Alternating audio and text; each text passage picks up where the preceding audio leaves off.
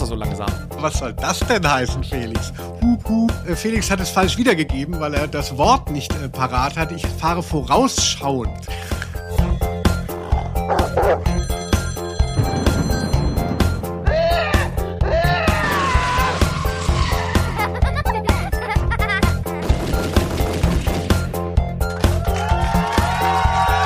Aus Name. der Rose. Hallo, herzlich willkommen, liebe PS-verrückte Zylinderköpfe. Hier ist er wieder, der Hörspiel-Podcast mit Benzin im Blut. Hier meldet sich Ausnahme der Rose. Rum, rum. Mit dabei der waghalsige Formel-1-Pilot, der in der Spielstraße bei Tempo 100 gern mal einen Powerslide hinlegt. Geht in Deckung, hier rast er heran. Felix Scharlau. Und auf dem Bobbycar dahinter, kaum langsamer unterwegs, cruise ich heran, TÜV geprüft und bereit zum nächsten Ölwechsel. Ich bin Linus Volkmann. Heute sprechen wir über einen großen Hype der 80er und 90er Jahre. Blechschaden oder Kult. Wir sprechen über die Hörspielserie Knight Rider. Und zwar über die Folge 1, wie alles begann. Dies ist ein ganz besonderes Auto, Mr. Long. Es wird ausschließlich von Mikroprozessoren gesteuert. Die verhindern, dass es in irgendeine Art von Kollision oder Unglück verwickelt werden kann. Es sei denn, der Pilot legt es darauf an. Der Pilot? Erzählen Sie mir bloß nicht, dass das Ding auch noch fliegen kann. Nein, das nicht. Aber es denkt. Es denkt? Mein Auto denkt? Ach, herrlich, Felix. Endlich kommt dieser Podcast seiner Bestimmung zu. Es geht um den fahrbaren Untersatz, wie du ja immer so gerne sagst. Hallo, Felix. Nieder mit dem Tempolimit. Ja, absolut. Wichtig, dass wir endlich mal über Autos sprechen. Hallo Linus. Autos ist ja auch so ein Thema, das verbindet uns wahnsinnig. Ich bin eben Linus und der mit der anderen Stimme ist der Felix und wir machen einen Hörspiel-Podcast, der sich gewaschen hat. So metaphorisch gemeint natürlich. Und zwar sucht sich immer der eine eine Folge aus und die besprechen wir dann mit dem jeweils anderen. Heute sind wir in einer der ungeraden Folgen. Das heißt, alles auf meinem Mist gewachsen und ich habe mir Knight Rider ausgesucht. Felix, da staunst du was? Ja, ja, ja. Ähm, äh, frage ich mich natürlich direkt, hast du es quasi aus deinem eigenen Gedächtnis entnommen oder hat es damit zu tun, dass Leute das gefordert haben? Denn das kam ein, zwei Mal, glaube ich, per Mail. Ja, es gibt noch eine dritte Variante, Felix. Die sagt dir vielleicht nichts, aber ich bin ein unruhiger Geist und habe mich gefragt, wo war ich denn noch nicht in diesem ganzen Hörspiellabyrinth? Wir sind ja ein, ein bisschen älter, also wir sind knapp über 30 und können deshalb schon so ein bisschen auf eine eigene Hörspielhistorie zurückschauen und haben deshalb vieles gemacht, hier vorgestellt, was wir auch aus unserer Kindheit kannten. Aber natürlich hat man als Kind ja noch nicht so alles abgedeckt. Man ist ja nicht als Journalist geboren.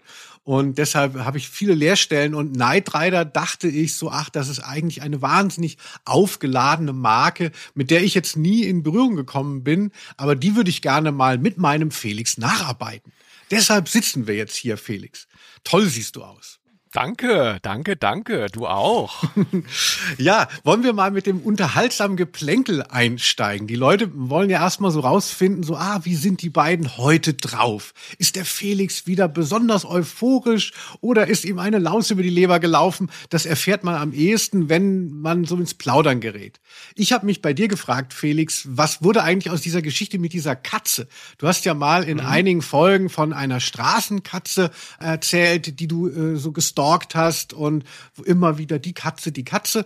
Gibt es da Ja. Neuigkeiten? Vermutlich nicht. Oder doch? Mm, Doch, es gab lange tatsächlich keine. Es ist kein Zufall, dass ich nicht erwähnt habe. Ich habe die Katze sehr lange nicht gesehen. Da machen sich natürlich, das wollte ich jetzt nicht erwähnen im Podcast, weil viele die Katzen nicht kennen.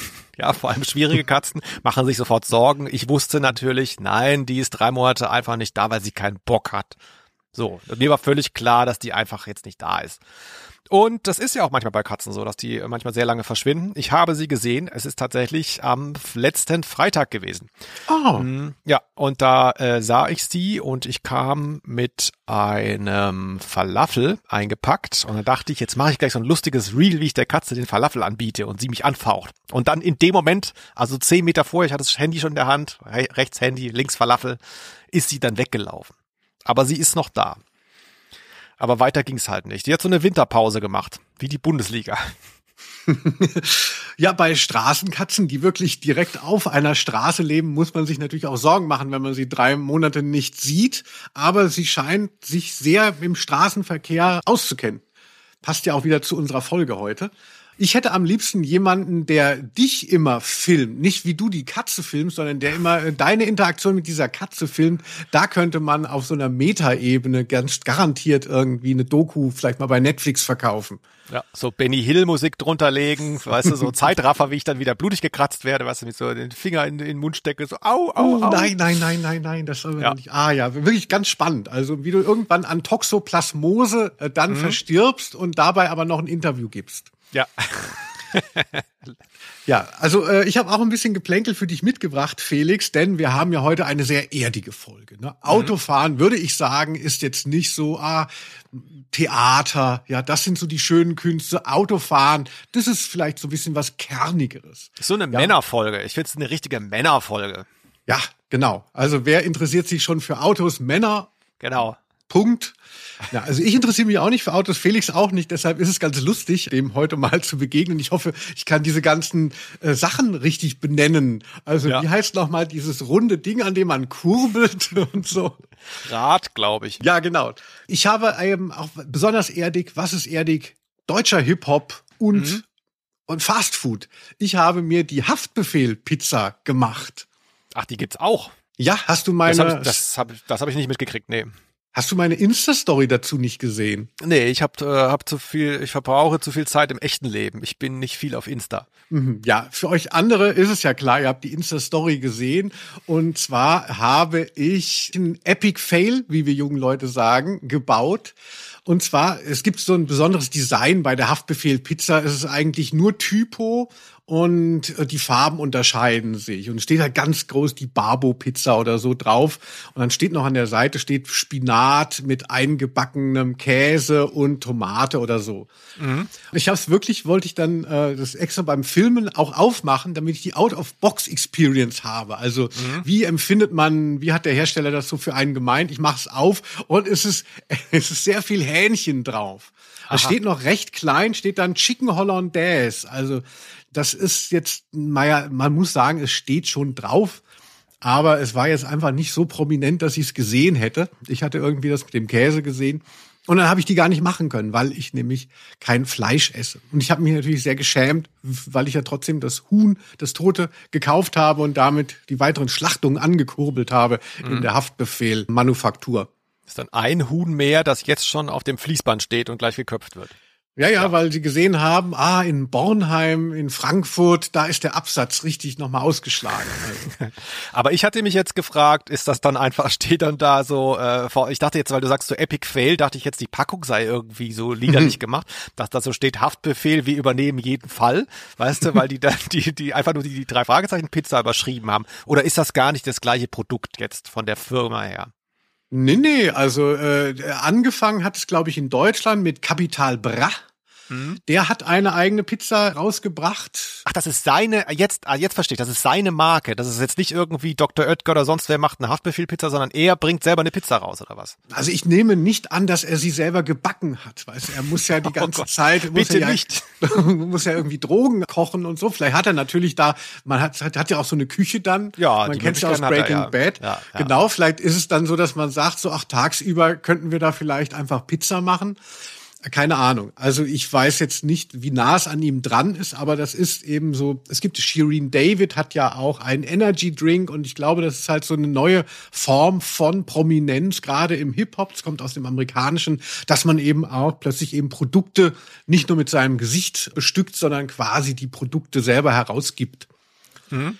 Die Capital Bra Pizza war sehr teigig. Da hatte ich gedacht, das ist so für Pubertierende, die noch so am Tag bei einer Mahlzeit 5000 Kalorien verstoffwechseln können. Es war meiner Meinung nach, wenn man jenseits der 20 ist, kann man das nicht mehr essen, weil, weil es einfach zu viel Masse ist. Also, also weißt du, für so richtig große Typen ist das, denke ich, dass die dann noch so Spaß haben an, ach, ich wünschte mir noch mal 500 Gramm mehr Teig auf meiner Pizza. Ja, das ist natürlich auch amateurmäßig dann in den Markt geprügelt, weil äh, weiß ja jeder, ich meine, du musst die Leute ja, die sollen ja zwei Pizzen kaufen. Kann ja nicht sein, dass du zu satt wirst von einer. Das ist ja, funktioniert ja nicht. Ja, aber vielleicht denkt man dann so, ah, Kapitan Brach, er hat mich verstanden, er hat endlich mal eine Pizza, wo ich nur eine machen muss. Also ganz schön. Keine Sorge, die Folge wird nicht zu lange. Also wir wollen unbedingt unter zwei Stunden bleiben. Ich muss auch weg dann. Aber weißt du noch, dass du ja mal kultiviert hast, das Gegenteil. Der Felix hat die ganz flache Pizza mal gemacht. Das war ja mal ein großer Kult in unserer Freundschaft. Da hattest du einen Pizzastein und hast die beste Pizza gemacht, die ich je gegessen habe. Ja, kann ich, das kann, also ist ja auch nicht mein, also ich verdiene nichts dran. Ich kann wirklich sagen, äh, man kommt dann einem guten Steinofen-Pizza-Erlebnis recht nahe. So ein Schamottstein, so heißt das ja, ne, der kostet nicht viel. Ich glaube so 15 bis 25 Euro wahrscheinlich und dann ist da so ein Holzpizzaschieber dabei, den legt man in den Backofen, macht so heiß wie es geht. Haken ist nur, das ist eine wahnsinnige Energieverschwendung, weil das wäre schon geil, wenn das richtig heiß wird und wenn der Stein da auch vielleicht eine Dreiviertelstunde schon drin liegt. Also das ist in heutigen Zeiten ein bisschen teuer, gell. Aber das Ergebnis ist mega. Die ist dann wirklich nur drei Minuten drin und ist fertig. Das war wirklich toll. Und dann hattest du auch den Teig selber gemacht, der war so hauchdünn und dann wirklich so einfach nur so drauf geworfen auf diesen kochend heißen Stein. Und dann hast du mir auch einen zum Geburtstag geschenkt, aber ich hatte nur so einen Second-Hand-Herd, der wurde nicht so richtig heiß und dementsprechend machte ich dann diese Pizza auf dem lauwarmen Stein. Äh, das war irgendwie, ich habe es nie mehr so hinbekommen wie von dir. Und du hast es dann auch aufgehört. Also du warst ja so fame mal für einen Monat als Pizzabäcker und dann bist du auch retired, oder? Ja, weil du kannst nur so kleine Pizzen machen. Das heißt, wenn du Leute einlädst, du bist die ganze Zeit nur am äh, rein und rausziehen. Irgendwann bei der dritten Pizza ist es dann so, dass du auf diesem Schieber dann so Reste hast. Und dann wird's ganz schlimm, weil dann werden die, kommst du nicht mehr richtig drunter, weil es nicht mehr glatt ist. Dann werden die Pizzen gehen die kaputt und so. Das ist viel Arbeit. Du brauchst im Prinzip einen Bäcker, der die ganze Zeit serviert, der selber nichts isst. Hm, also letzte Frage dahingehend, hast du, wann hast du das letzte Mal das gemacht mit eurem Schamottstein, ja, bestimmt, bestimmt, so drei Jahre her, würde ich sagen. Oh. Also, wenn wir irgendwann mal einen Steady-Account einrichten, dass die Leute uns auch unterstützen, dann würde ich sagen, für Leute, die einen gewissen Betrag spenden, die kriegen dann einmal diese gute Pizza. Da würde ich dann auch wieder Mitglied werden bei uns. Wenn du es dir leisten kannst. Felix, wollen wir mal überleiten zum Feedback auf die letzten Folgen. Ist denn da bei dir was angefallen oder hast du dein Pulver schon verschossen?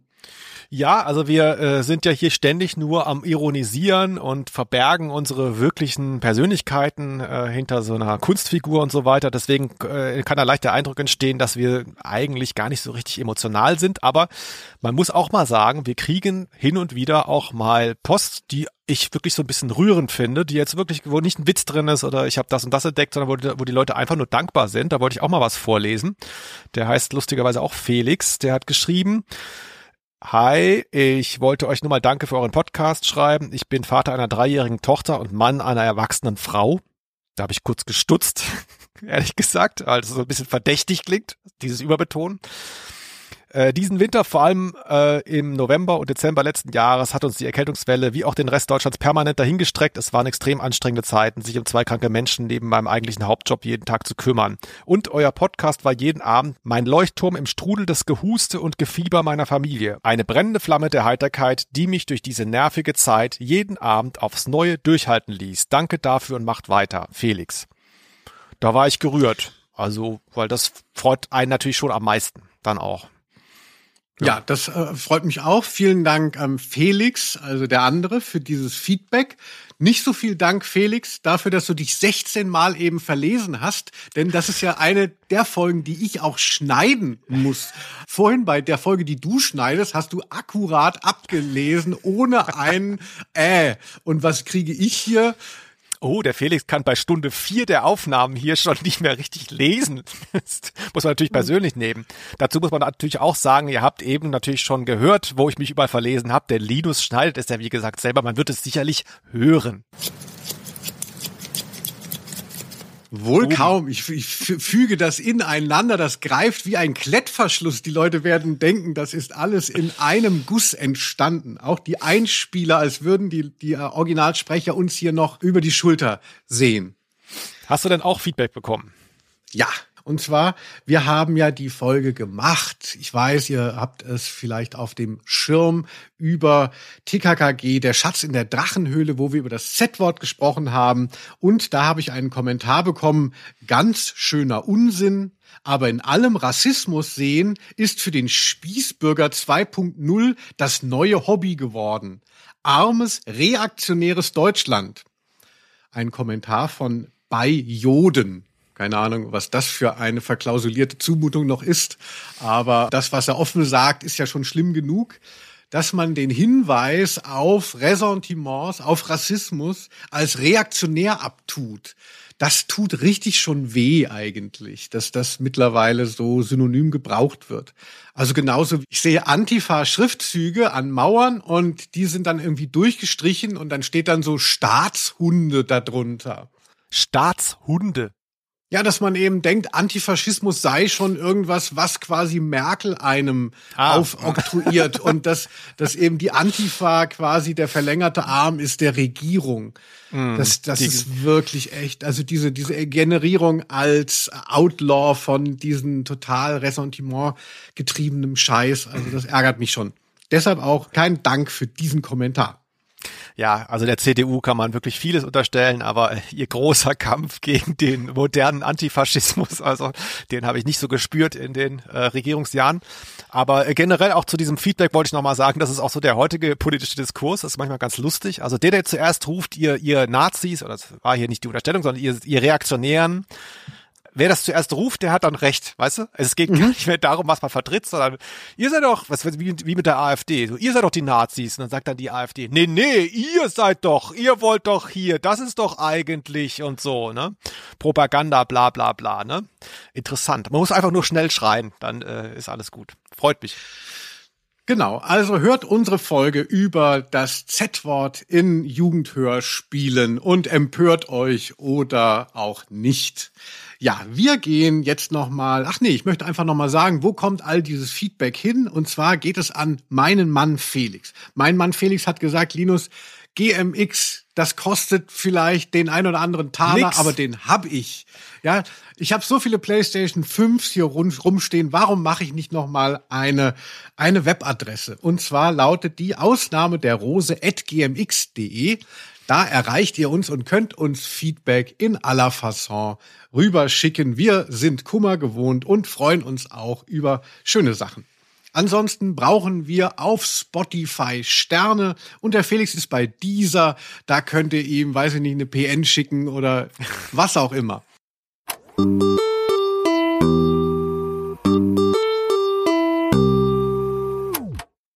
K-I-T-T, Kit, wenn Sie möchten. Ich möchte nicht. Und außerdem habe ich keine Lust, in einem Wagen rumzufahren, der mir widerspricht. Also entweder zieht Devin dir den Stecker raus oder du besorgst den anderen Fahrer. So, Felix, ich weiß, dass du jetzt auch nicht so ein Knight Rider Ultra bist, genau wie ich ja auch nicht. Deshalb gebe ich dir folgende Option. Wenn du sagst, ach, es ist die dritte Stunde Podcast-Aufnahme, mir ist das alles zu viel, kannst du auch einfach nur Autogeräusche machen und mit zwischendrin mal hupen. Ja, ihr habt Felix gehört, aber ähm, wie findest du denn, was ist dein Berührungspunkt? Du hörst ja jetzt nicht durch mich zum ersten Mal von Knight Rider, du wusstest ja schon, dass es das gibt. Welche Verbindung bestand da? Also, das ist natürlich alles eine üble Unterstellung. Ich habe sehr wohl Verbindung zu Knight Rider und könnte jetzt eine Stunde lang frei drüber sprechen. Ich habe das sehr, sehr gerne geschaut. Das war ja früher auf RTL. Ganz, Ach, du hast das gerne geschaut? Natürlich, klar. Ach, das gibt's das alles, gar nicht. Ich habe die Sachen alle geguckt. Äh, und da direkt entspinnt sich was sehr Tragisches. Ich will nicht zu weit vorweggreifen, aber ähm, ich will sagen, mir hat das Hörspiel gut gefallen. Ich kannte die Reihe nicht. Warum kannte ich sie nicht? Ich mach's schnell. Wir hatten das Thema schon mal. Ich dachte, das wäre ein O-Ton-Hörspiel. Ich hatte als Kind O-Ton-Hörspiele, zum Beispiel zu Tim Thaler, hatte ich auch schon mal erwähnt. Und wenn man dann die Serie kennt, dann funktioniert das, ja, wenn man die paar Mal gesehen hat, die Folgen. Aber wenn man das nicht kennt, hat das oft nicht funktioniert. Und deswegen habe ich hier nicht zugegriffen, weil da vorne drauf steht, mit den Originalsprechern. Und da dachte ich natürlich, das ist so eine Klausulierung für O-Ton-Hörspiel. Und deswegen habe ich da nie zugegriffen. Ich wusste nicht, dass das eine richtige Hörspielproduktion ist. Aber die Serie im Fernsehen gerne geguckt, gerne gemocht. Ähm, zeitgleich, glaube ich, mit Ein Colt für alle Fälle. Immer. Das war so ungefähr die gleiche Zeit. Hm. Ich mag's. Du Ach nicht ja, so, oder was? n- Ach, das, das, das wundert mich jetzt. Ich hatte irgendwie, dachte ich, wir sind eine Person und du kennst das auch nicht äh, von früher. Dann ist ja umso besser. Dann kann ich ja die Hubgeräusche machen. Ja, also, absolut. Um die Leerstellen zu füllen. Ja, also es ist ja so, wenn man diesen Podcast auch so ein bisschen verfolgt, also äh, dass, dass ich ja die Sache so ein bisschen dominiere. Ich bin aber auch der Ältere. Ich bin signifikant älter, glaube ich, als du, Felix. Deshalb habe ich irgendwie, hatte ich das Gefühl, ich war zu alt dafür. Weil das war ja so eine RTL-Serie Mhm. und das kam dann zu einer Zeit, wo ich natürlich auch sehr viel Fernsehen schaute, aber schon eher so ironisch. Also in meiner Erinnerung war tatsächlich so diese Vorabendserien aus dem ZDF, die habe ich noch ganz ganz uneigentlich geschaut. Also ähm, keine Ahnung, auch du hast ja eben gesagt, Colt für alle Fälle, Simon and Simon gab es noch, Agentin mit Herz und so. Das habe ich geguckt und Knight Rider kam dann erst ein paar Jahre später, meine ich, eben über RTL in die Haushalte. Ich hatte auch noch keinen Fernseher dann als Kind und kann mich erinnern, dass das in den 90ern in den Reruns dann immer Thema war. Also das, das hatte ja noch so einen langen Nachhall. Also die äh, Serie erschöpft sich schon in den 80ern, aber hat uns dann noch ein bisschen länger verfolgt. Und ich hielt sie einfach für so eine Art Trash dann. Ich dachte so, nee, das ist irgendwie nicht cool genug. Also Alf habe ich geguckt, das war lustig, aber bei Knight Rider dachte ich so, oh. und David Hasselhoff galt ja dann auch schon schnell als so ein Trash-Künstler, also spätestens seit eben diesem äh, Looking for Freedom. Ja, also generell diese Serien sind alle nicht gut gealtert, finde ich. Nicht, äh, vielleicht nicht alle, aber ein Colt für alle Fälle, das habe ich geliebt als Kind, das war meine Hauptserie, das kann man eigentlich nicht mehr gucken. Ähm, und bei Knight Rider, es hat schon auch so ein bisschen was Trashiges. Bei David Hasselhoff muss man allerdings sagen, er hat ja eine zweite Karriere hinbekommen. Also er wird zu Recht auf so ein One-Hit-Wonder reduziert, was die Musik anbelangt. Bei Serien war das aber nicht der Fall, denn er hat ja Baywatch noch gemacht danach. Und das war ein immenser Erfolg. Also es ist nicht so, als wäre Knight Rider gewesen und sonst nichts in seinem Leben und dann noch dieser Hit. Natürlich, also wir werden auch noch, ähm, ich lass dich überraschen, Felix, aber wir werden auch noch gesondert über David Hasselhoff sprechen, denn also finde ich eine sehr interessante Figur, gerade eben in diesem ganzen Promi- und Trash-Kosmos. Äh, andere RTL-Serien, die ich tatsächlich verfolgt habe, war Dacula, habe ich gerne geguckt. Da war ich wahrscheinlich auch schon älter, fand es aber irgendwie dann lustig. Diese Reinfantilisierung hat ja schon recht früh stattgefunden. Also man denkt immer, man guckt erst mit 40 auf alles zurück und denkt so auch in der Sesamstraße, da war es noch schön. Aber hat ja schon mit, mit Mitte 20, also habe ich mich schon wieder umgeguckt nach den ganzen Kindergarten-Sachen. und deshalb fand ich Dacula toll mit, das war eine Serie, äh, Ilja Richter hat ihn gesprochen und mit dem, äh, ich habe mir es noch mal rausgesucht, im Schloss der Vampire ist kein Vampir so nett zu dir wie Dacula.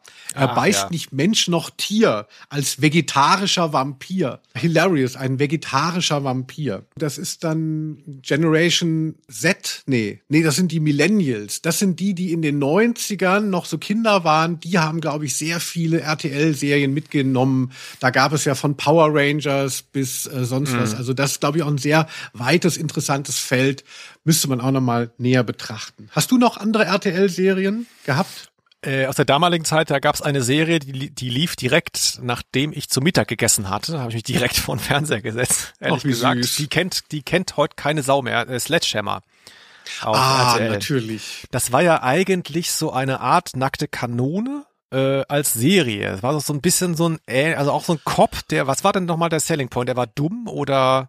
Er war so ähnlich. schießwütig, so ein Ah, ja, genau. schießwütiger Bulle und es hatte halt eben im, eben, es war so diese erste Form, Actionhelden zu persiflieren, auch in solchen Serien. Also, dass es eben nicht mehr darum geht, moralisch integer zu sein, sondern halt völlig egozentrischen Irrsinn zu verzapfen und dabei eben noch dauernd die Leute anzuschießen. Das war so ein bisschen so ein ver verfilmtes Mad-Heft, äh, der Ja. Sledgehammer damals. Ja. Habe ich aber auch mal wieder äh, so geguckt im Nachhinein. Wenn du sagst, man kann Colt für alle Fälle nicht gucken mehr, du hast ja nicht gesagt, warum. Vermutlich ist derselbe Grund. Es sind so wahnsinnig sexistischer Schwachsinn. Also Ja, ja, klar. Die Frauenrollen sind, sind so beklagenswert. Immer nur als die Bikini-Schönheit. Felix, aber wir müssen ja langsam auf die Straße finden. Du hast ja gesagt, ich habe zu viele Punkte angeschnitten in unserem Ablauf und deshalb gehen wir mal zügig durch. Hattest du denn mal einen Unfall, Das würde mich, das würde wahrscheinlich auch unsere ZuhörerInnen interessieren. Bist du mit dem Auto mal wogegen gefahren? Äh, ja, ja, aber jetzt äh, wirklich nur so geschrammt. Also in der Tiefgarage hatte ich mal einen Sonnenstich, das ist noch nicht lange her, zwei Jahre. Und ich habe es aber noch nicht gemerkt, dass ich einen Sonnenstich habe. Ich war vorher Fahrradfahren und wollte schnell einkaufen, 300 Meter mit dem Auto und bin dann überraschend an der Säule in der Tiefgarage hängen geblieben. Ach so, wenn jemand aus meinem Haus zuhört, das war jemand anders. Das äh, ist jetzt hier nur Comic Relief. Ich war das gar nicht. aber sonst nicht. Nee, keinen schweren Unfall. Du? Ja, du ein fährst, so, Glück. du, fährst, du fährst so langsam. Was soll das denn heißen, Felix? Hup, hup. Nee, das stimmt. Das Unglaublich ich, langsam. also ich fahre, äh, Felix hat es falsch wiedergegeben, weil er das Wort nicht äh, parat hat. Ich fahre vorausschauend. Das heißt, ich antizipiere, wie die anderen, dass die anderen vielleicht auch unmittelbar bremsen können. Deshalb lasse ich sehr großen Abstand auch zwischen anderen Wagen und lasse mich halt auch mal zurückfallen. Also ich kenne einen Bekannten von uns, der auch Musiker ist, der auf der Autobahn dann mit 150 an der Stoßstange von jemandem äh, hängt, der auch 150 fährt. Da habe ich immer noch versucht mitzubremsen. Und bei mir, ich fahre halt einfach vorausschauend. Leute sagen auch gerne, es sei ein wenig seniorenhaft.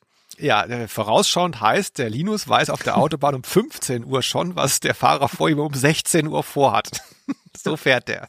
Autofahren ist so wie so ein Schachspiel. Du musst deinen Gegnern immer drei Züge voraus sein, damit du am Ende siegreich äh, die Abfahrt nehmen kannst. Ja, also ich bin tatsächlich deshalb auch noch nie äh, in einen größeren Unfall verwickelt worden, weil ich ja immer nur 30 fahre. Aber dennoch, ich bin mal als Civi, habe ich mal diesen äh, VW-Bus, wir haben immer äh, Kinder in einen integrativen Kindergarten chauffiert und dann bin ich zurückgesetzt an der Kreuzung und da stand noch ein anderes Auto wieder hinter mir und dann habe ich mit dem Dienstwagen da jemandem gerammt. Also es war natürlich nicht äh, gefährlich, aber sehr unangenehm. So viel dazu, ihr Lieben. Aber ihr habt sicherlich eure eigenen Geschichten. Schreibt es uns in die Kommis. Außer es ist zu schlimm gewesen, dann redet lieber mit Profis darüber. Felix, ja, wie fährst du nochmal? Äh, ich bin auch mit dir mal gefahren und ich mache dir so selten Komplimente. Äh, und ich fand, du bist einer von denen, mit denen man wirklich ganz gut Auto fahren kann. Bei den meisten Leuten denke ich so, Gott, das ist ja furchtbar. Und bei dir ist es recht gemütlich, aber auch vielleicht ein bisschen zügiger. Also Das Schlimme beim Autofahren ist, finde ich immer, wenn Leute Gas und Bremse als so ein An-Aus-Kippschalter begreifen. also es immer so ruckelt in die eine oder andere Richtung. Und das, das ist, glaube ich, eine der Sachen. Ich habe so, ich habe ein gewisses, für manche Sachen habe ich ein gewisses Feingefühl. Ich mag das dann so, ne, so langsame Dynamiken. Also ich glaube, das kann ich einigermaßen gut. Ja, doch, also wirklich. Also wenn ihr Felix mal richtig kennenlernen wollt, dann sage ich einfach mal Pizza, ein Pizzastein, lasst euch eine Pizza von ihm machen, während der Auto fährt. Also wer sich da nicht in diesen Mann verliebt. Auf der Motorhaube wird die Pizza gemacht. Ja, so, jetzt steigen wir mal in unseren Sportwagen ein. Hier ein kleiner Einspieler. Willkommen an Bord des Knight 2000. Hm, danke. Was ist denn das für ein komisches Armaturenbrett? Das sieht ja aus wie in Darth Vaders Badezimmer. Das Vadders Badezimmer. Ich weiß wahrscheinlich Darth Vader und dann, weil das nicht lustig genug ist, ähm, wurde es dann noch so ein bisschen im Dialekt gesprochen oder was? Es, ja, so, es ist tragisch, dass man das jetzt heute hört und Star Wars immer noch ein Ding ist. Also normalerweise wäre es ja so gewesen, dass die jetzt so was total Uncooles, was heute kein Mensch mehr kennt, aufgegriffen hätten für so eine Referenz und heute wird es keinem auffallen. Ne? Aber ich vermute einfach, dass da keiner wusste, äh, dass das Vader heißt. Vielleicht war es auch Ah. falsch geschrieben mit 2D, keiner wusste Bescheid. In der Regie alle, ja, super. Und so ist es da drin gelandet. Schön. Hilarious. Also das schon das Vaters Badezimmer. Ich denke, das bringt unsere Folge auch nach vorne. Je skurriler die Einspieler, desto mehr merken die Leute so, ach, hier mit Pizzastein und seinem Kumpel, da können wir irgendwie bonden. Felix, dann gehen wir aber doch mal in unsere konkrete Folge rein. Ja. Du hast ja gesehen, ich habe diese ausgewählt, die erste, die auch den sehr sprechenden Titel nun wirklich trägt, wie alles begann um alle, die eben wie ich zum ersten Mal mit dieser Serie auch in Berührung kommen, nicht draußen zu lassen, sondern wir erfahren, wie das überhaupt so losging, dass ein Mann mit einem sprechenden Auto in wilder Ehe lebt. Das ist ja gar nicht so normal. Also selbst heute in der Zukunft. Gut, aber wir werden natürlich darauf zu sprechen kommen, dass äh, sprechende Computer nicht mehr ganz so in der Ferne liegen.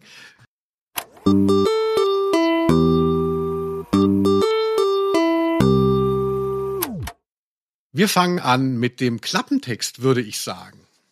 Ja, lass hören. Knight Rider.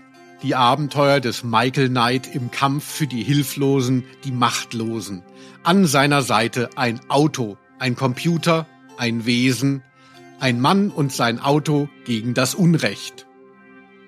Ja, Felix, du ähm, hast ja auch mal in der Telegrammstation gearbeitet. Wie gefällt dir dieser Staccato-Stil, in dem halt nicht so viel äh, auf Verben äh, hingelegt wird? Auch auf dem Klappentext, wir haben ihn hier vor uns liegen, wäre noch Platz gewesen, sage ich mal. Aber vielleicht ja auch wieder genial, weil das klingt ja selber wie von einem Computer geschrieben. Weißt du, als hätte Kit den eigenen Klappentext noch verfasst. Eigentlich geil.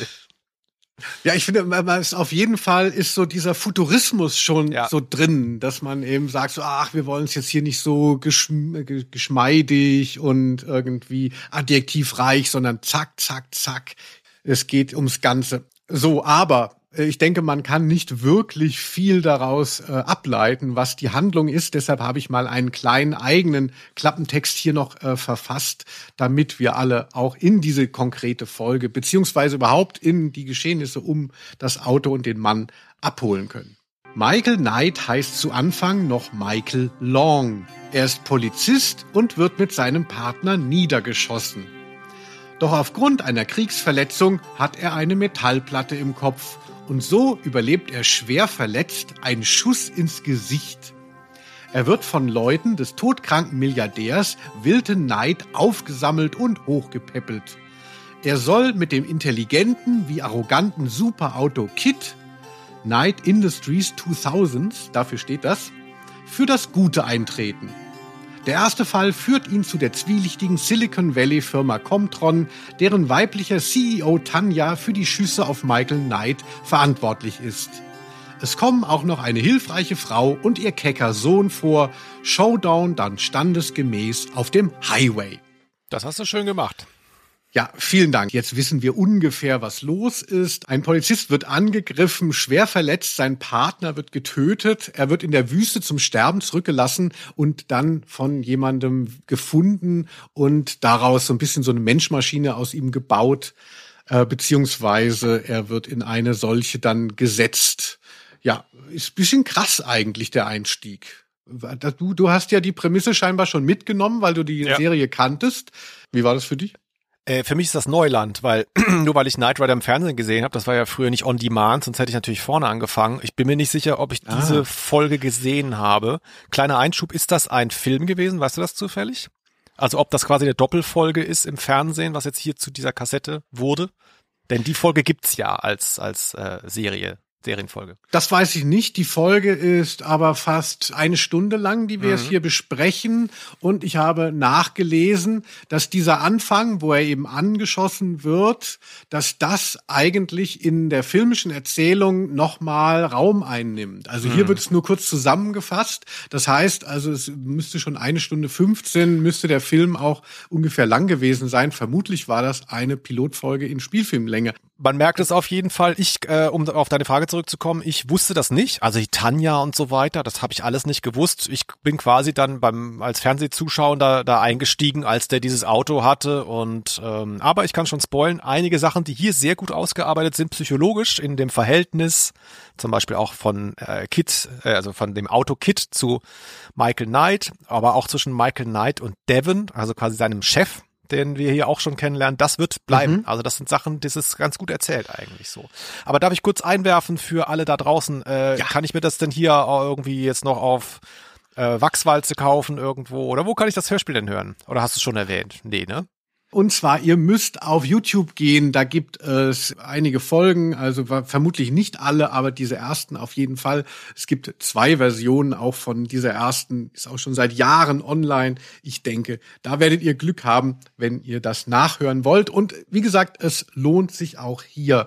Gerade diese Folge äh, bringt einen schon ganz gut rein. Also danach geht die, geht die ganze Sache in Serie. Aber wenn man diese Folge gehört hat, dann weiß man einfach, was David Hasselhoff da so getrieben getrieben hat. Wenn ich vielleicht etwas vorschlagen dürfte. Ja, ja, sicher. Ich muss auf ein Dach kommen, das ungefähr 30 Meter über mir liegt. Kein Problem. Wenn Sie den Druck am Schleudersitz auf exakt 600 Pfund einstellen, müssten Sie ganz sanft landen. Ich stelle nur den Druck ein und drücke auf den Knopf. Nun, es wäre hilfreich, wenn Sie vorher das Sonnendach öffnen würden. Altkluge, vorlaute Schrottlaube. Äh, also spannend ist auf jeden Fall, dass es eine Institution gibt, die quasi Michael Knight rettet und dann dieses super Auto produziert und es ist nur ein todkranker Milliardär. Und das ist irgendwie so sein Vermächtnis, würde ich sagen. Bei den Römern war es ja auch so, dass eben viel Progression wurde gemacht, weil man nach dem Tod noch strahlen und stattfinden wollte. Also Memento Mori, so sucht auch dieser sterbende Milliardär ein, ein Vermächtnis, was größer ist als er. Und das, das ist halt eben, dass er so einen Supercomputer in ein Auto baut, damit die Welt verbessert werden kann. Felix ja, wenn du so erzählst, dann hat man schon so, denkt man schon ein bisschen drüber nach und denkt, ist das wirklich so logisch? Aber irgendwie, man geht's mit. Ein bisschen geht man's mit, finde ich so ein reicher Irrer, der die Wissenschaft äh, nutzt, um so ein bisschen Sci-Fi anzulegen. Das hatten wir auch schon mal in der Folge Die Nacht der Todesratte. Ja. Da ist es noch etwas konkreter auch. Da will ein Wissenschaftler seinem Tod entrinnen und seine Gehirnströme in einen anderen Körper versetzen. Und hier ist es ja so ein bisschen so, dass dieser äh, todkranke Milliardär dann in dem Chip des Autos quasi sich weitererzählt. Das wird zwar so nicht gesagt, aber eigentlich ist es doch äh, logisch. Also irgendwie das Auto Auto erfährt seine Geburt, als eben dieser Milliardär stirbt und mhm. hat dann auch einen sehr ähnlichen Duktus. Es ist ja hier so, ist ja so die 80er Jahre, es sind dauernd so freche Dialoge zwischen den Leuten. Ja. Das ist auch ein typischer Charakter von Buddy-Movies, von eben solchen 80er Jahre äh, Sachen, dass man immer so zwei ungleiche Paare braucht, damit dann Reibung entsteht und ein paar Sprüche abgelassen werden können. Das geht hier schon so los, dass er eben mit dem, mit dem Milliardär, also Michael Knight und der Milliardär haben, reiben sich so. Dann hat noch Michael Knight einen neuen Vorgesetzten, der zweite Mann unter dem Milliardär. Devon, mit dem ist er auch eigentlich nur in, im Widerstreit. Auch als er die Frau trifft, die dann äh, für die Handlung irgendwie wichtig wird, mit der wird sich auch erstmal gekabbelt. Sie schüttet ihm Bier in den Schoß und so. Es ist ja. die ganze Zeit äh, irgendwie Reibung, Reibung, Reibung, Felix. Ja, das liegt aber daran, dass wir hier so diesen Lone Wolf haben, der quasi sich noch finden muss. Also wenn, äh, ich finde es auch relativ gut gesprochen muss man sagen. Mm, also so leicht passive-aggressive, er, wie du schon sagst, er kommt mit jedem im Clinch, weil er will sein eigenes Ding machen und er lernt ja in dieser Folge, deswegen ist das eine gute mhm. Piloterzählung eigentlich, er lernt in dieser Folge, hey, äh, ich wäre fast gestorben, wenn nämlich, also das Spoiler, er stirbt fast nochmal und äh, aber das Auto und hier dieser Typ von dieser Foundation, die, die haben mich da jetzt gerettet und jetzt, er erfährt eine gewisse Läuterung gegen Ende und dann ist er bereit für diese große Serie. Dann kann er seine Aufgabe annehmen. Das ist ja quasi, quasi das, mhm. was hinten rauskommt. Und das ist ganz gut erzählt auf jeden Fall. Genau, und der größte Antagonist ist aber letztlich das Auto. Das Auto mhm. ist ja frech wie Oscar und hat auch so eine eigene Logik. Man kann sich ja mhm. vorstellen, man kennt es von C3PO oder von anderen kauzigen Robotern. Und da hören wir jetzt auch mal hier rein, wie äh, schwierig das natürlich ist, in den 80ern ak zu akzeptieren, dass das Auto einem Vorschriften macht. Wie Sie wünschen, Mr. Knight, aber da ich spüre, dass wir, ausgelöst durch Müdigkeit, in etwas gereizter Stimmung sind, möchte ich vorschlagen, dass Sie den Wagen auf Automatik stellen, um der Sicherheit willen. Nein, kommt nicht in Frage. Und das ist endgültig. Gute Nacht. Gute Nacht. Ich kann es nicht glauben. Das Auto quatscht mit mir. Ja, heute würde man sagen, ist das gar nicht mehr so abwegig. Also die KI hört ja sowieso schon die ganze Zeit mit und eigentlich spricht sie auch seit etlichen Jahren schon mit Alexa. Hallo, darf man gar nicht so laut sagen, dann springt wieder irgendwas an. Es ist eine unglaubliche Zukunftsvision, der wir hier angesicht werden. Felix, benutzt du elektronische Geräte, mit denen du sprichst?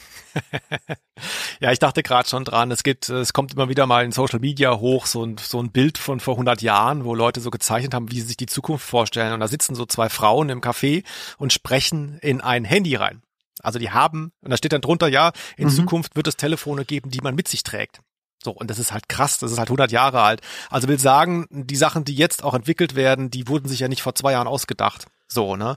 Das selbstfahrende Auto, das ist ja eine Idee, wahrscheinlich seit den 50ern schon oder so, was weiß ich. Mhm. Ähm, aber hier, was sehr stark hier ist, ist so dieses ganze, wir haben es auch später noch mit Silicon Valley, es geht um Mikrochips. Das ist, glaube ich, so das Thema der 70er, 80er Jahre. Also der sozusagen Sprung in der Computerherstellung und so weiter, was die für eine Rechenleistung bekommen haben und dann diese Vorstellungskraft, was daraus erwachsen könnte. Es gab ja auch so zum Beispiel so Serien, wahrscheinlich auch bei RTL, hieß das nicht der 6 Millionen Dollar Mann oder so? Ne? Genau, mit so Lee Majors, ja.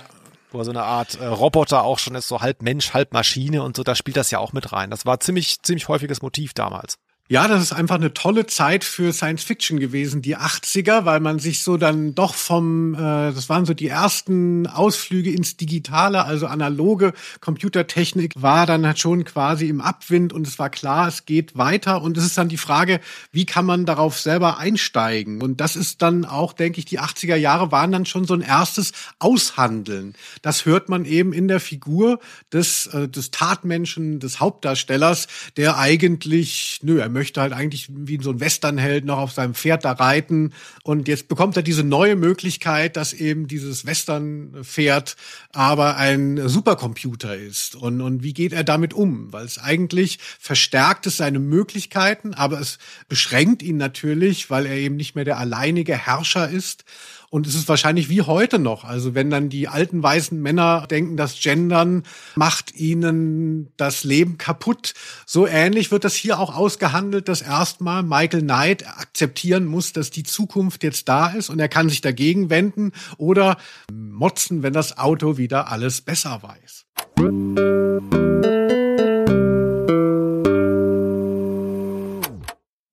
Ja, Felix, ich will aber ich finde das Thema mit diesem ganzen Zukunftsvisionen finde ich so spannend, dass wir uns nicht so lange an der Handlung direkt aufhalten müssen. Wir haben ja jetzt äh, erfahren, wie wird eben Michael Knight zu dem Autodude, der dann jetzt ist über die ganze äh, Serie.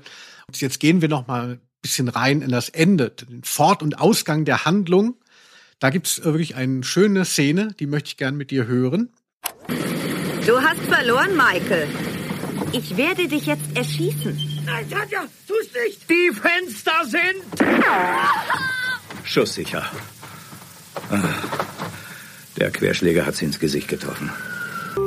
Das beschreibt für mich auch sehr gut hier dieses Knight Rider Ding. Auf der einen Seite ist es sehr krass, dauernd kriegen die Leute ins Gesicht geschossen und hier auch noch die Vorstellung, jemand schießt auf das Auto und die Kugel prallt zurück. Eine Mischung eben aus so Splatter, Slapstick und Drama.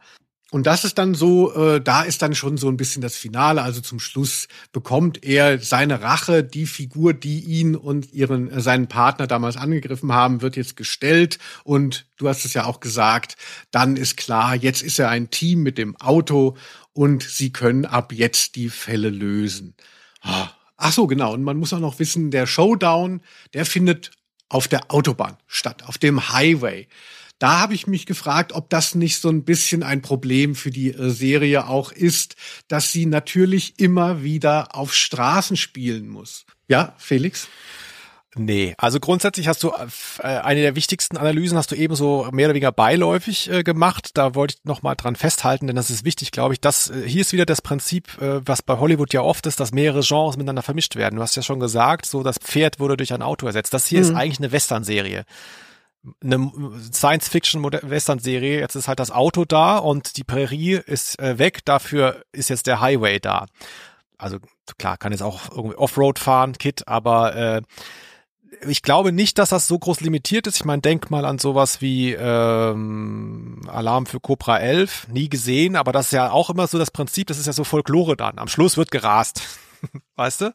Ja, ähm, ja. Da gewöhnt man sich ja dran. Das ist halt so ähnlich. Du sagst ja auch nicht irgendwie, ja, Traumschiff äh, finde ich so eine tolle Serie, aber wenn das mit dem blöden Passagierschiff nicht wäre. Ne? Ich meine, das ist halt die Konvention der Serie. Und es gibt schon Möglichkeiten äh, bei Kit, dass das auch mal anders sich auflöst. Er ist natürlich auch mal außerhalb des Autos, obwohl das Auto dann immer hilft. Also zum Beispiel so auch als, also sie sind oft getrennt in der Serie. Das Auto macht so Surveillance Mode, heißt das. Hm. Mhm. Ja, beobachtet die Gegend, ist quasi der, der Schmiere steht und kann ja auch Sachen selber machen. Der fährt dann alleine los und jagt irgendwelche Leute oder der hat auch so einen Enterhaken, der kann sich auch irgendwo langziehen oder Sachen heranziehen. Also das, es endet nicht immer auf einem Highway. Das stimmt nicht.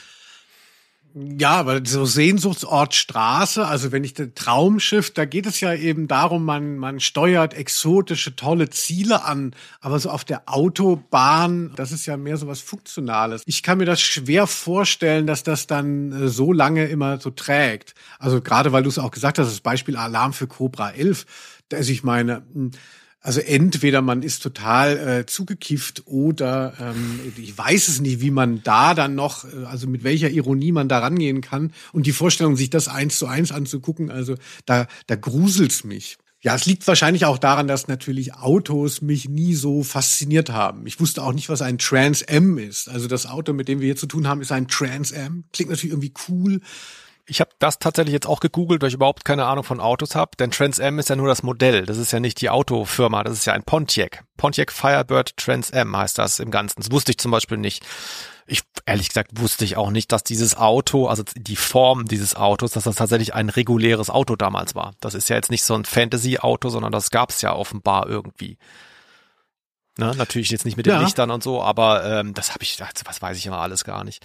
Und zu deinem Einwand eben, also wenn man sich jetzt vorstellt, äh, keine Ahnung, das endet jetzt nicht auf der ähm, äh, sechsspurigen A8 jedes Mal, wo äh, irgendwie Stau ist, sondern ähm, das spielt schon auch sehr stark da so mit diesen kalifornischen ähm, Küstenstraßen und dadurch die Wüste oder so. Es ist relativ einsam meistens dann die Showdowns auch, ne? Also bis auf den Gegner.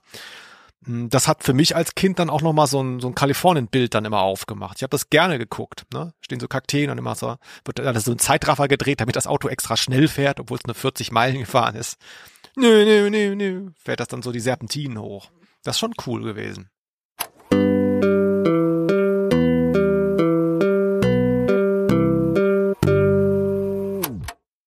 Ja, also selbstfahrendes Auto, Felix, da möchte ich mich auch outen als konservativ. Also da warte ich noch ein bisschen, bis sich das durchsetzt. Also ich kann nicht so gut Kontrolle abgeben, habe ich ja öfters schon mal in dem Podcast erwähnt.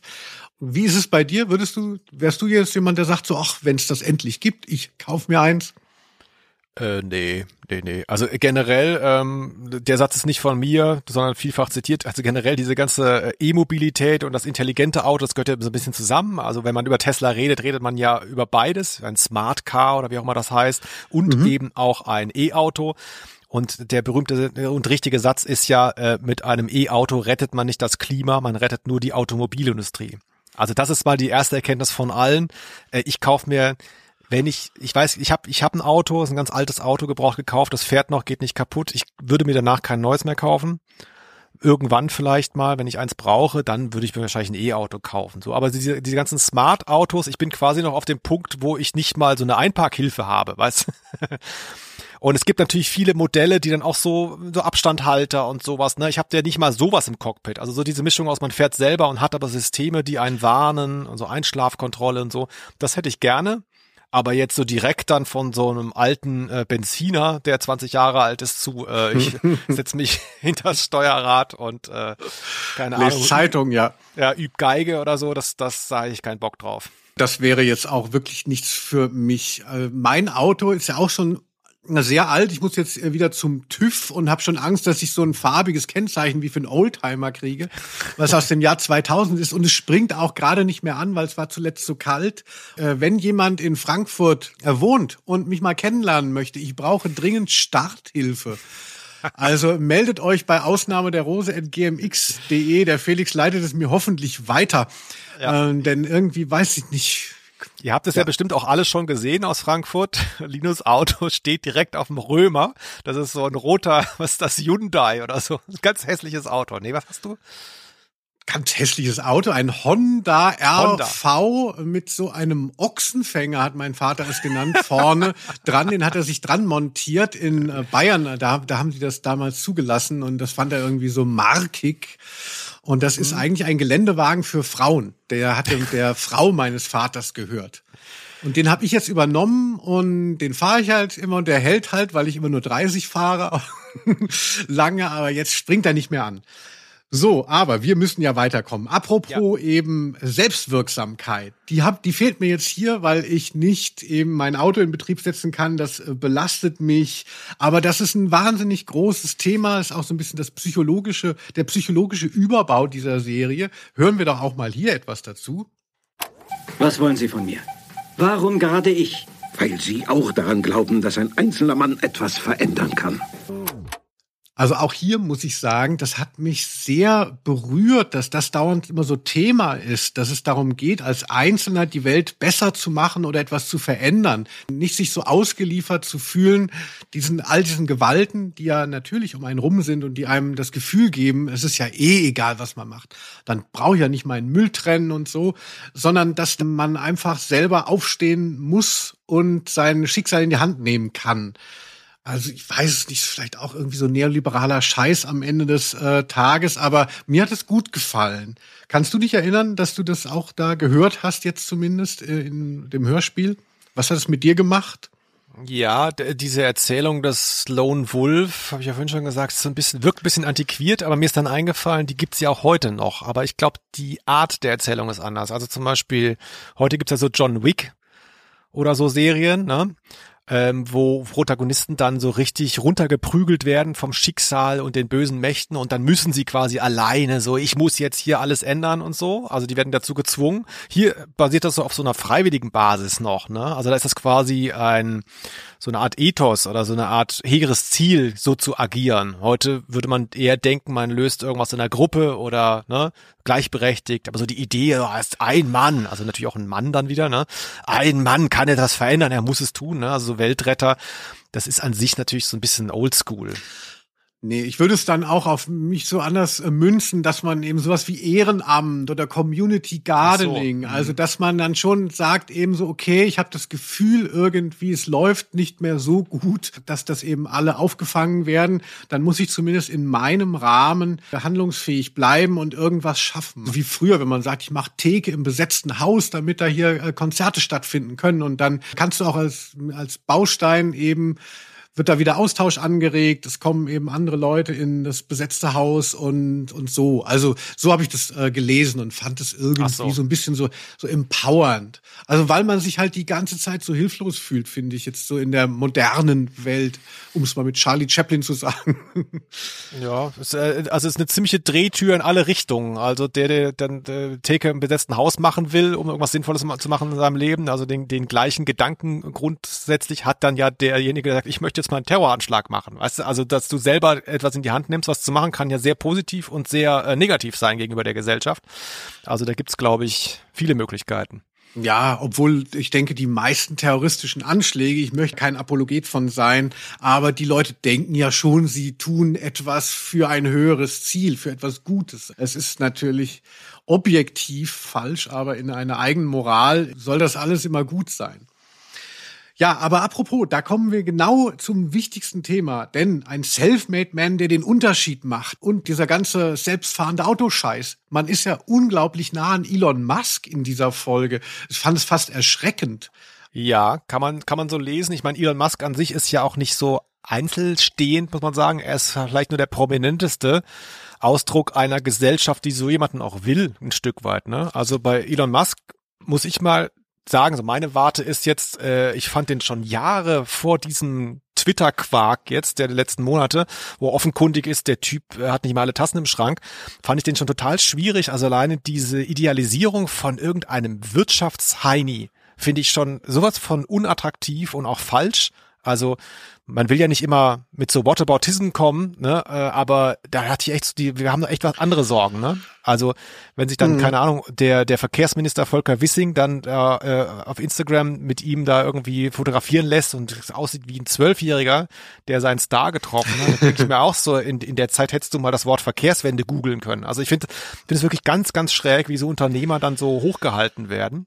Ähm, aber es ist natürlich auch ein Stück weit eine Entwicklung. Wir haben ja schon oft drüber gesprochen. Der Nerd, ja, früher so marginalisiert, mhm. ausgegrenzt und dann klar die Nerds, die erfolgreich wurden und jetzt bist du ja quasi schon am Endpunkt. Äh, die Nerds, die die Welt übernehmen. So, ne? Wobei ja bei Elon Musk sogar die Frage ist, ob er wirklich jetzt so ähm, wie bei Bill Gates einst überhaupt über Fähigkeiten verfügt und eigene Ideen hatte oder ob er nur gut gemischt hat und herrisch von oben runter regiert hat. Ne? Also mir kommt er vor wie so, ein, wie so eine Mischung aus so einem totalitären Herrscher und äh, irgendeinem James Bond Bösewicht eigentlich. Ja, das ist genau die pervertierte Form von diesem, ah, ein Mann kann alles verändern, kann etwas verändern. Also da ist dieser superreiche Dude, ja, und dann wird er auf Twitter die ganze Zeit geärgert und dann kauft er die Plattform. Da verschwimmt ja alles Mögliche schon drin. Elon Musk ist für mich auch eine Figur, die für sehr vieles von diesem sehr negativen Entwicklungen der letzten fünf Jahre auch steht. Also diese, auch dieser starke Mann, der dann eins mal, der es mal macht hier. Und wenn ich das noch sagen darf, das verbindet ihn, glaube ich, auch mit äh, Trump und so weiter abstrakt. Äh, solche Leute können sich ja alles kaufen auf der Welt. Ähm, aber nicht die Aufmerksamkeit der Menschen. Die kriegen sie nämlich gratis dazu. Und wenn man daran sägen würde, wenn man den Typen einfach nicht beachtet, so, dann äh, würde sich das auch beruhigen. Ne? Aber er wird natürlich ständig weiter in seinem Narzissmus befeuert durch die Aufmerksamkeit, die er kriegt. So.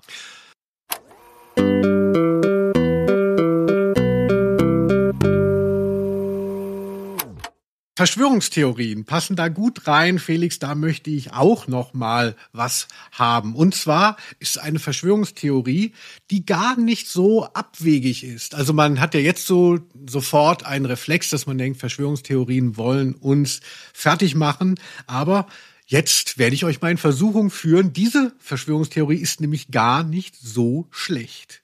Ich stelle sie mal unter den Titel Der Automarkt wird nicht nur bestimmt von lauteren Interessen. Sie müssen diese Maschine auf den Markt bringen. Sie könnten Tausende von Leben retten. Es hat noch nie etwas Ähnliches gegeben. Damit man sie mir wegnimmt und dem Markt vorenthält, weil es sonst keine Unfälle mehr gibt und die Automobilindustrie fürchterliche Umsatzeinbrüche erlebt. Ist es eine Verschwörungstheorie oder dank der Manipulationssoftware, die VW ja auch mal irgendwo eingebaut hat, ist es vielleicht schon Realität? Es ist, ich finde das, ich, ich bin da auch, hab da auch so aufgehorcht bei der Stelle, ähm, die wir eben gehört haben, weil die natürlich schon so ein bisschen, man denkt kurz drüber nach, also man sie kriegt ein Stück weit. So. Generell, ich weiß nicht genau, was alles so verhindert wird. Hm, ich überlege gerade mit dem Sicherheitsgurt damals, ich meine, okay, die, äh, den haben sie zugelassen, weil sie ja schon nicht wollte, dass die Leute sterben, aber da wurde sich ja auch lange gegen gewehrt, mhm. ne? Also weil es vermeintlich so die Freiheit weggenommen hat, so wie ähnlich wie mit dem Tempolimit ja letztlich jetzt zur Zeit. Also wenn, wenn jetzt irgendwie rauskommt, ja, diese ganzen Anschläge auf die Deutsche Bahn, der Kabelklau und dass dann die ganze Zeit da irgendwelche Züge ausfallen tagelang, Stellwerkprobleme, dass das gar nicht irgendwelche russischen russischen Hacker waren, sondern dass irgendwer bei VW da so eine Abteilung gegründet hat, um die Bahn zu denunzieren, damit die Leute Autos kaufen. Ich sag nicht, dass das passiert ist. Ich habe auch keine Hinweise darauf, aber wenn das in der Zeitung steht, glaube ich sofort.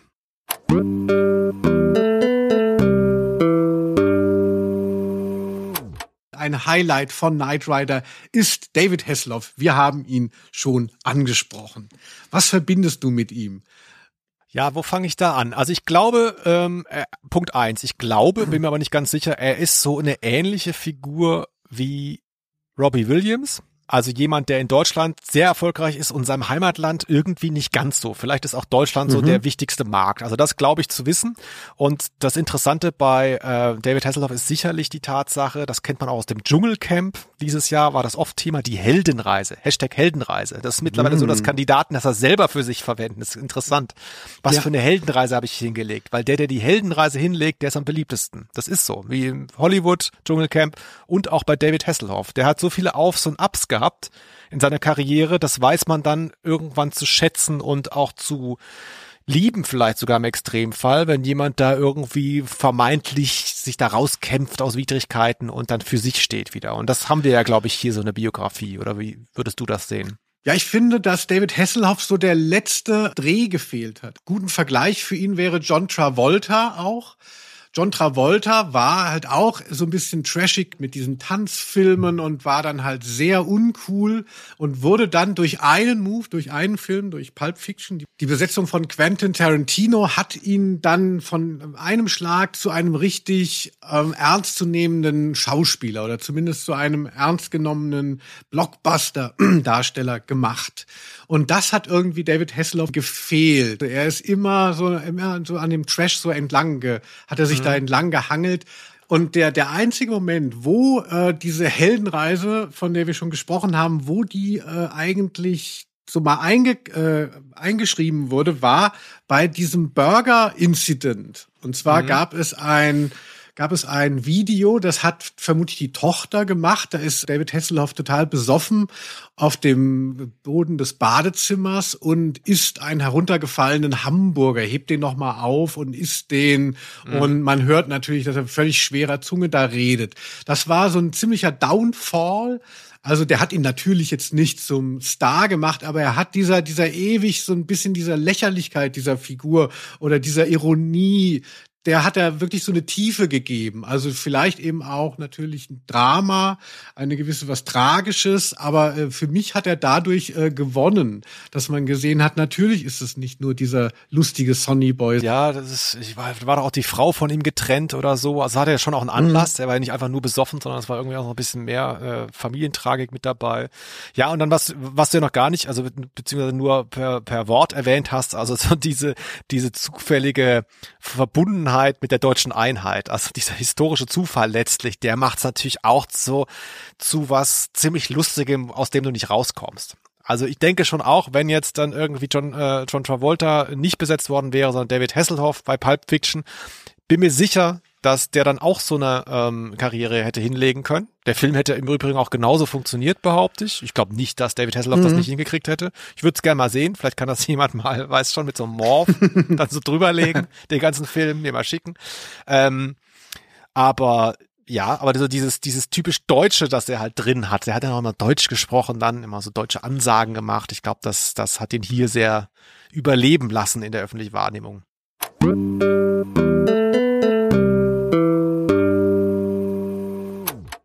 Felix, dann kommen wir noch mal zu den Stimmen. Wir wollen natürlich all denen, die das hier gesprochen haben, auch noch ihre Ehre erweisen. Ich finde den Erzähler Christian Günther sehr gut. Das ist sehr dynamisch. Ich finde, das ist eine sehr besondere Erzählstimme. Während die Polizei heranrast, sinkt Michael, vom Blutverlust geschwächt, ohnmächtig hinter dem Steuer zusammen. Und er muss ja auch viel machen, denn es ist ja offensichtlich mit einem Auto wird da rumgerast. Es ist eine sehr visuelle Geschichte und da ist natürlich dann auch ein Erzähler gefragt, das so ein bisschen äh, bildlich zu machen. Ja, ist sehr sachlich auch. Hm, ich meine, er kann jetzt ja nichts für den Text, den er da lesen muss, aber ich möchte schon noch mal erwähnen, ich habe wirklich jetzt beim Hören das halbe Hörspiel lang Probleme gehabt zu kapieren, warum jetzt äh, Michael Knight diese Tanja sucht, weil das ja Teil dieser Zusammenfassung ist. Du hast es erwähnt. Am Anfang wird mhm. erstmal zusammengefasst, was dem passiert ist. Hashtag ins Gesicht geschossen. Und ähm, das ist natürlich völliger Wahnsinn. Also du fängst ein Hörspiel an, du weißt noch nicht, worum es geht, dann kommt ein Erzählklumpen erstmal. Das liest er schon gut und alles, ne? Aber wird alles erzählt, was wichtig ist, und dann geht's in die Handlung rein. Und eine halbe Stunde später musst du dir diese drei Sätze da gemerkt haben. So, also es ist wirklich total schlecht gemacht. Ich finde, das Hörspiel wird hinten raus richtig gut. Es findet sich aber auch erst dramaturgisch so in der Mitte ungefähr. Ne? Und da ist er aber dann gut, dieser Erzähler, so als Einteiler und ähm, Einpeitscher auch manchmal. Das macht er schon gut. Christian Günther, auch schon verstorben. Sie können mir ja viel erzählen. Das ist mein guter alter Trans M. Hey, haben Sie neu gespritzt? Der Lack fühlt sich ja an wie Babyhaut. Gute Arbeit. Da sind wir bei dem nächsten präsenten Toten hier, Andreas von der Meden. Er gibt den Michael Knight. In der Serie ja auch. Ähm, ist sicherlich auch für die, für die Zuschauer, also die vielleicht mit Hörspiel nichts zu tun haben, ist vielleicht auch, selbst die erinnern sich an diese Stimme und ist vielleicht die prominenteste Rolle auch von Andreas von der Meden, so im Mainstream-Fernsehen, sag ich mal. Obwohl er da bestimmt auch andere Sachen gemacht hat. Äh, ich fand es hier wieder toll zu hören. Ich habe vorhin schon gesagt, ähm, hier geht's ja auch darum, dass Michael Knight passive-aggressive ist, sich über Widerstände hinwegsetzt und macht, was er will. Ja, bis er dann geläutert ist und er ist auch wütend die ganze Zeit und so unruhig und ungeduldig. Und da fand ich jetzt auch so toll nochmal zu hören, Andreas von der Meden ist so eine ganz klare Stimme von der Klangfarbe her. Sind ganz Middle-of-the-Road-Stimme. Und er schafft es aber trotzdem, diese ganzen Figuren, die man von ihm kennt, unterschiedlich zu sprechen. Also er klingt hier, Skinny Norris klingt natürlich völlig anders, Morton ist ja klar, okay, bei den drei Fragezeichen klingt auch nochmal anders, aber auch zum Beispiel in der äh, Gruselserie oder wo wir ihn schon überall hatten, der klingt tatsächlich überall so ein bisschen anders. Also der hat sich hier Michael Knight so äh, zur Brust genommen und hat wirklich kapiert, was ist das für eine Figur. Ich finde, das hört man total gut. Das ist ja eben eine Leistung, dass man nicht immer nur seine Stimme spricht, sondern tatsächlich auch die Figuren belebt. Also Andreas von der Meden, sag ich ja immer gerne, ist ja auch Kermit der Frosch. Ja. Und äh, da hat man jetzt auch nicht das Gefühl, wenn man Kermit der Frosch sieht, dass man gleich an David Hasselhoff denkt. Aber es ist trotzdem dieselbe Stimme. Und das musst du erstmal hinkriegen, dass du da nicht so kenntlich bist, sondern auch hinter deiner Figur ein bisschen verschwindest, beziehungsweise die Figur strahlen lässt und nicht nur deine Stimme. Ja, das also ähm, äh, stimmlich ist es super. Damit hat ja auch diese Reihe so geworben, dass sie die Synchronstimmen hatte und das ist hier dann auch für die Hörspielserie wirklich ein Fund, dass das so, dass das so amtlich dann natürlich auch nach Fernsehen klingt in dem Moment. Aber hätten sie es mal besser getextet, dann hätte ich es doch gekauft. Weißt du, so ein ganz großer Aufkleber auf der Packung so. Wir haben die Stimmen der äh, TV-Serie aber aufgemerkt. Es ist trotzdem ein eigenes Hörspiel. Die haben alles nochmal eingesprochen. Das hätte da stehen müssen. Dann hätte ich es gekauft. Aber ich dachte natürlich, die Stimmen aus der TV-Serie, da denke ich so, Gottes Willen, hier ein O-Ton-Hörspiel wieder. Nöt, nöt, was die ganze Zeit nur so Autogeräusche. Ah, uh, ah, ah. Das wäre halt ein sehr großer Button gewesen, den du da vorne hattest draufkleben wollen. Das hat das Marketing wahrscheinlich wieder nicht mitgespielt. Aber du hast vollkommen recht. Ich würde auch gerne noch irgendwann mal ein richtiges O-Ton-Hörspiel mit dir besprechen. So die schrecklich nette Familie ähm, äh, liegt mir äh, da so am Herzen. So eine ganz langweilige Erzählerin, die dann immer alles zusammenfasst, was man nicht äh, in den Dialogen hat und äh, eben die Originalspuren. Wirklich grauenhaft. Kein Wunder, dass du das nicht wolltest. Ich habe noch einen Punkt hinsichtlich des Sounds und zwar Darf ein YouTube. Ach ja, selbstverständlich, selbstverständlich. Felix, das ist auch dein Podcast. Was ich noch erwähnen wollte, äh, nur, dass wir es gemacht haben, es ist wie in der letzten Folge Ausnahme der Rose ein Standard mittlerweile. Gottfried Kramer, wie schon bei Professor Mobilux, ist er auch hier dabei und auch in der TV-Serie, wir wissen es ja wegen des Stickers, als Kit, Stimme von Kit, macht er auch sehr geil, finde ich. Und dann eine andere äh, Nebenfigur hier, die hat mich sehr überrascht. Also es machen ja einige äh, Leute da mit, auch wenn in dem Booklet nur ein paar stehen, aber es sind, glaube ich, dreimal so viele Sprecher dabei mit eigenen Figuren. Und hier ist einer, der auffallend seinen Dialekt mit reinträgt. Möchte ich gerne mal kurz die Stelle hören. Es ist eine Sache, sich aus einem Entwicklungslabor mit ein paar Geheimnissen rauszuschleichen, die man verkaufen will, aber es ist etwas völlig anderes, einen ganzen Prototyp zu klauen. Und zwar ist das, der Sprecher heißt Alfred Reiterer, der spricht Wilson. Das ist ein Handlanger von dieser bösen Tanja. Und der hat hier sein Bayerisch, das er da nicht ablegen kann. Das hat, war ein bisschen so ein Mindfuck, ehrlich gesagt, wenn ich da so an, an die Wüste denke in den USA. Aber okay. Auch hier mal ein klein bisschen regionaler Content. Ja, mein Gott, die Wüste, die, die, die Südstaaten, quasi das Bayern von Amerika. Ja, dann möchte ich noch auf einen Sound dich aufmerksam machen. Du bist ja jemand, von dem man sich erzählt, dass er früher ein Auto wieder zurückgegeben hat, weil ihm es nicht gefallen hat, wie es klingt, wenn er die Tür zumacht.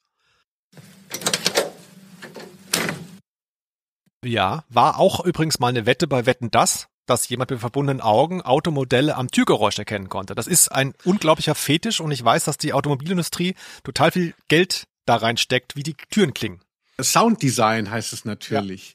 Ja. Weil ich habe das dir nur in den Mund gelegt. Das ist aus dem aus der Biografie von Klaus Kinski, der eine ah. Zeit lang sehr viel Geld verdient hat und das äh, alles immer ganz wild wieder rausgeworfen hat, weil er so viele italienische Filme gedreht hat.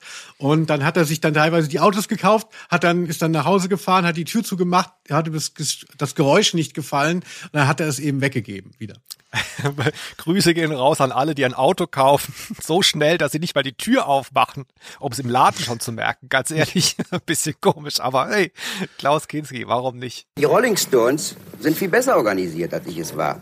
Weil die lassen die nun wirklich gleich zusammenschlagen. Und ich finde es auch richtig, weil nämlich jemand, der eine Show macht, ist der Boss. Jetzt sind wir endlich beim Trivia angekommen, aber vorher noch mal eine Koinzidenz zu Macabros. Was?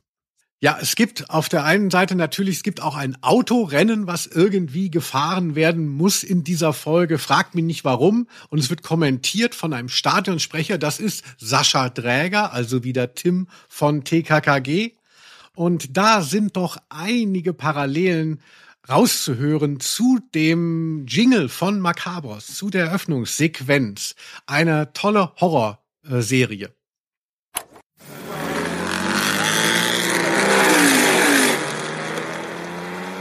Spitze unverändert. Hellmark in seinem feuerroten March. dicht gefolgt von Onyo Yamauchi auf Takushi 4. Die letzte Runde und es sind noch sechs Wagen im Rennen. An der Spitze der unabhängige Fahrer in seinem schwarzen Trans M. Noch sechs Wagen im Rennen. Oh, da hätte ich schon mal wieder Lust, Felix, nochmal in Macabros einzusteigen. Wir haben ja den legendären Konga schon einmal durchgenommen, aber vielleicht ist da doch noch mal was mehr drinnen. Jetzt, wo ich es gerade wieder im Gegenschnitt höre, vielleicht ist es gar nicht so uninteressant. Hauptsache Auto eigentlich. Apropos Auto, was ich noch einwerfen wollte, wo wir hier so bei, bei den freieren Themen sind. Ähm, wer Knight Rider noch nie gesehen hat und auch diese Hörspiele nicht kennt, es gibt eine geile Sache, die du jetzt noch nicht erwähnt hast, aber vielleicht, weil du halt die Serie selber nicht geguckt hast. Und zwar gibt es äh, später, ich weiß nicht, ob es auch Hörspielfolgen gibt, die das abdecken, es gibt später in mehreren Folgen sowohl ein böses Auto als auch einen bösen Michael Knight Zwilling. Und das ist eben K, also K-A-R-R, das ist halt der Böse, das ist dann halt äh, quasi Gottfried Kramer, der Kid spricht, spricht dann auch eben K, aber in äh, böse und er hat ein gelbes Licht vorne statt ein rotes. Und es gibt eben Michael Knight und der böse Zwilling dazu heißt Garth Knight. Und das Tolle ist, das ist einfach David Hasselhoff und der hat unten so ein schwarzes Spitzbärtchen.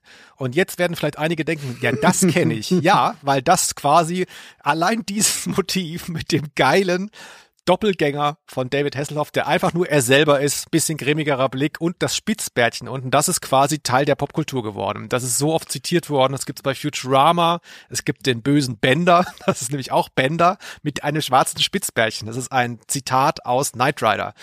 Und das waren immer die geilsten Folgen. Das wollte ich nur noch mal erwähnen. Das ist halt einfach mega, wenn diese beiden Autos da auf einem Level sehen genau gleich aus ähm, gegeneinander kämpfen und diese beiden Erwachsenen. Also die Motivation ist mir auch nicht so ganz klar gewesen. Der böse äh, äh Michael Knight hat dann auch noch andere Superautos, glaube ich, irgendein Laster oder sowas. Das ist toll. Nur zu empfehlen.